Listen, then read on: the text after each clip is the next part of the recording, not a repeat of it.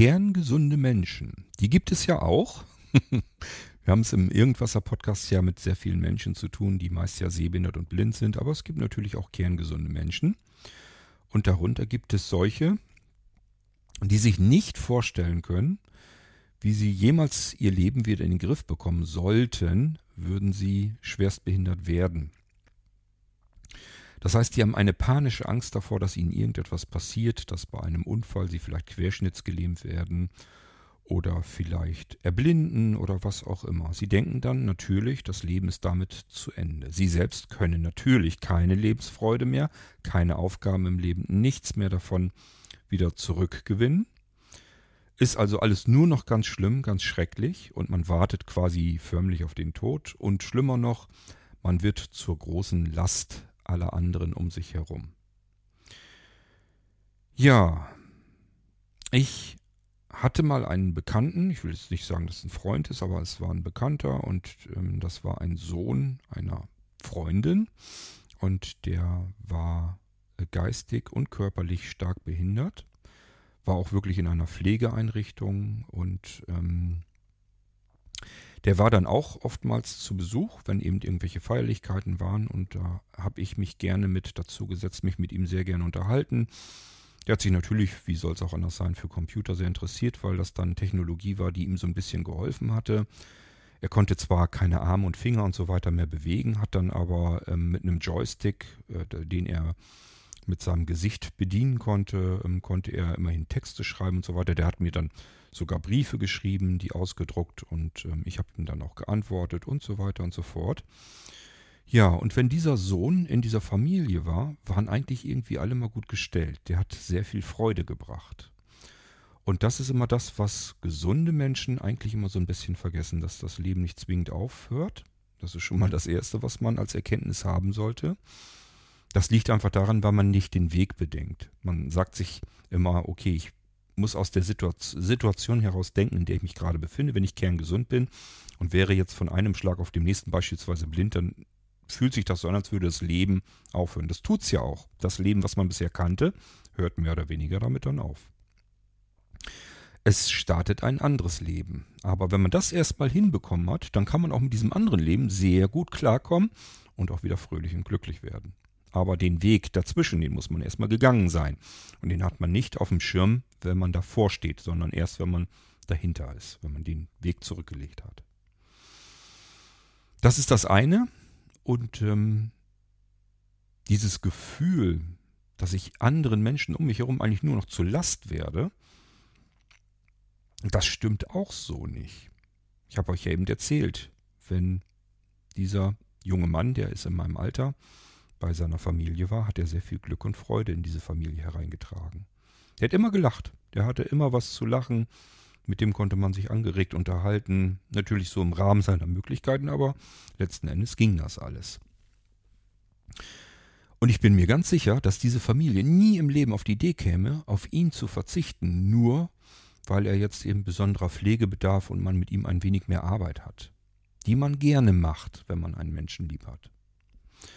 Ja, und das sind alles Dinge, die bedenken Menschen vielleicht nicht, wenn sie schwerstbehindert werden oder einfach nur Angst davor haben.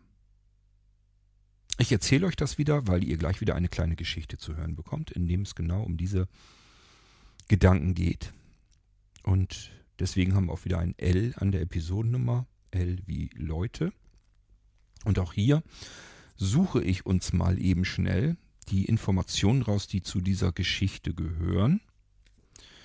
Ähm, wie machen wir das denn? Ach, ich mache das wieder per Bluetooth und äh, dann könnt ihr das mithören, dann muss ich es euch gar nicht ablesen. Einen kleinen Moment, für euch nicht, aber für mich. So, ich habe mal die Sprachausgabe auf 55% gestellt. 50% halte ich also auch nicht mehr aus. Das ist dann echt unter aller Kanone. Ich glaube, bei 55% kann jeder gut mithören und äh, das ist langsam genug. Hören wir uns mal an, was für an Informationen in der Blinzeln-App zu der Geschichte, die ihr gleich nach dem Intro hört, was wir da stehen haben. Der Sprung im Wasserkrug. Mhm, so heißt unsere Geschichte. Conny Seidel und Daniel Martin. Das war's schon. Mit Selbstzweifeln sehen wir oft nicht unseren Wert für andere Menschen. Status, Datei wurde noch nicht auf das Gerät geladen. Gut, damit haben wir eigentlich schon alles raus, was wir wissen wollen zu dieser Geschichte. Es geht also um Selbstzweifel und um diese Gedanken, bin ich für andere Menschen um mich herum eigentlich nur noch eine Last oder vielleicht auch manchmal nicht und ich sehe es nur nicht. Genau darum geht es und äh, mit dieser Geschichte wünsche ich euch Querformat. eure Erkenntnis, die ihr Ladeport vielleicht haben rechts. könnt und ähm, wünsche euch damit viel Freude.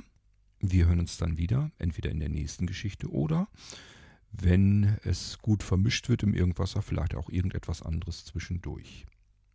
Ja, der Sprung im Wasserkrug. Irgendwasser.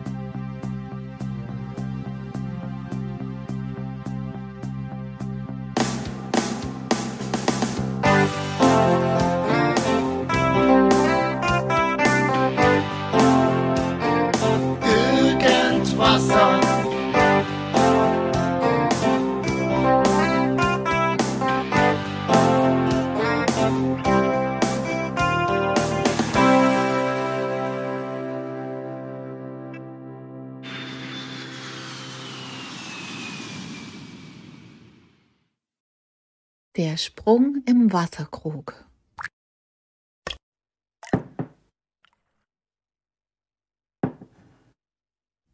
Es war einmal eine alte Frau, die zwei große Wasserkrüge hatte. Die beiden Krüge waren an den Enden eines Stockes gebunden, damit sie die Krüge leichter über den Schultern tragen konnte. Ach, ist das wieder mal ein wunderschöner Morgen. So, und jetzt mache ich meine Wasserkrüge voll. Erst den einen und dann den anderen und dann binde ich euch wieder fest. So, jetzt, jetzt machen wir uns auf den Weg nach Hause. Und morgen, morgen früh kommen wir wieder hierher. Einer der Wasserkrüge hatte jedoch einen Sprung, während der andere ganz war und stets eine volle Portion Wasser fasste. Am Ende des langen Weges vom Fluss zum Haus der alten Frau war der kaputte Krug immer nur noch halb voll. So, und jetzt gieße ich euch wie jeden Morgen in das Wasserfass. Der eine Krug. Ja, wunderbar. Und jetzt noch der zweite. Zwei Jahre lang geschah dies täglich. Die alte Frau brachte immer nur anderthalb Krüge Wasser mit nach Hause. Der ganze Krug war natürlich sehr stolz auf sich, während der arme Wasserkrug mit dem Sprung sich schämte und sehr traurig wurde, weil er nur die Hälfte dessen verrichten konnte, wofür er eigentlich hergestellt worden war. Du bist so kaputt, oh, dass du überhaupt noch hier bist. Das ist ein Wunder. Nun, nun, nun, nun, sei, sei doch nicht so zu mir. Ich kann doch nichts dafür, dass ich diesen bösen Riss hab. Du bist immer so gemein. Äh, Und wieder hast du nur die Hälfte an Wasser mitgebracht. Ah, Wegwerfen sollte man dich. Einfach nur noch wegwerfen. Nach zwei Jahren, die dem kaputten Krug wie ein endloses Versagen vorkam, sprach der Wasserkrug zu der alten Frau. Ich schäme mich ja so, weil immer so viel Wasser verloren geht von Fluss zu dir nach Hause. Am besten wirfst du mich weg. Ich bin ja eh nicht zu gebrauchen. Der andere Krug, der hat das auch schon gesagt. Wirf mich einfach weg. Das ist besser so. Die alte Frau lächelte sanft. Ist dir aufgefallen, dass auf deiner Seite des Weges Blumen blühen, aber auf der Seite des anderen Wasserkruges nicht? Was? Blumen? Nee, das ist mir noch nicht aufgefallen. Wie kommt das denn? Doch nicht nur wegen meinem Wasser, oder? Ich habe auf deiner Seite des Pfades Blumensamen gesät, weil ich mir deines Fehlers bewusst war. Nun gießt du sie jeden Tag, wenn wir nach Hause laufen. Zwei Jahre lang konnte ich diese wunderschönen Blumen pflücken und mein Haus damit schmücken. Was? Das ist ja schön. Das freut mich. Dann bin ich ja doch was Wertvolles. Wenn du nicht genauso wärst, wie du bist, würde diese Schönheit nicht existieren und unser Haus verzieren. Dann muss ich ja nicht mehr traurig sein. Dann freue ich mich, dass ich so wertvoll bin, trotz meines Risses. Jeder von uns hat seine ganz eigenen Macken und Fehler, aber es sind die Macken und Sprünge, die unser Leben so interessant und lohnenswert machen. Man sollte jede Person einfach so nehmen, wie sie ist und das Gute in ihr sehen.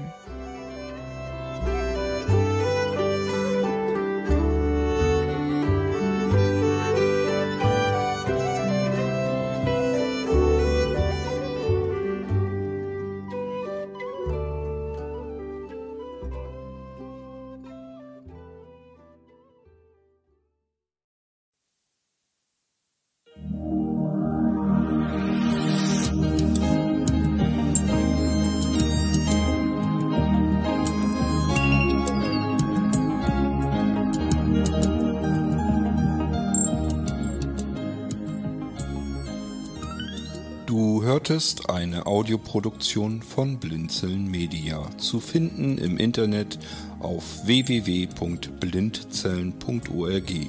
Blinzeln schreibt man in unserem Fall immer mit einem D in der Mitte. Wenn du uns gerne kontaktieren möchtest, so geht das einerseits per E-Mail an podcast.blindzellen.org oder du verwendest dafür unser Kontaktformular auf unserer Homepage direkt zu finden unter kontakt.blindzellen.org. Wenn du uns einen Audiobeitrag für die Sendung zukommen lassen möchtest, dann benutze doch hierfür am einfachsten unseren Podcast Anrufbeantworter. Den erreichst du im deutschen Festnetz unter der Telefonnummer 05165 439 461. Und wenn du aus dem Ausland anrufst, dann ersetze einfach die vorangegangene 0 gegen die Ländervorwahl für Deutschland. Das ist die 0049. Wir freuen uns über Lob, Kritik, eine Rezension oder Bewertung unserer Audioproduktion dort, wo du sie gehört hast. Konnten wir dich hiermit gut unterhalten und informieren? Du findest bei Blinzeln zahlreiche weitere Audioproduktionen aus allen Bereichen und zu allen Themen. Entweder bei uns auf der Homepage www.blinzeln.org oder dort, wo es Podcasts gibt.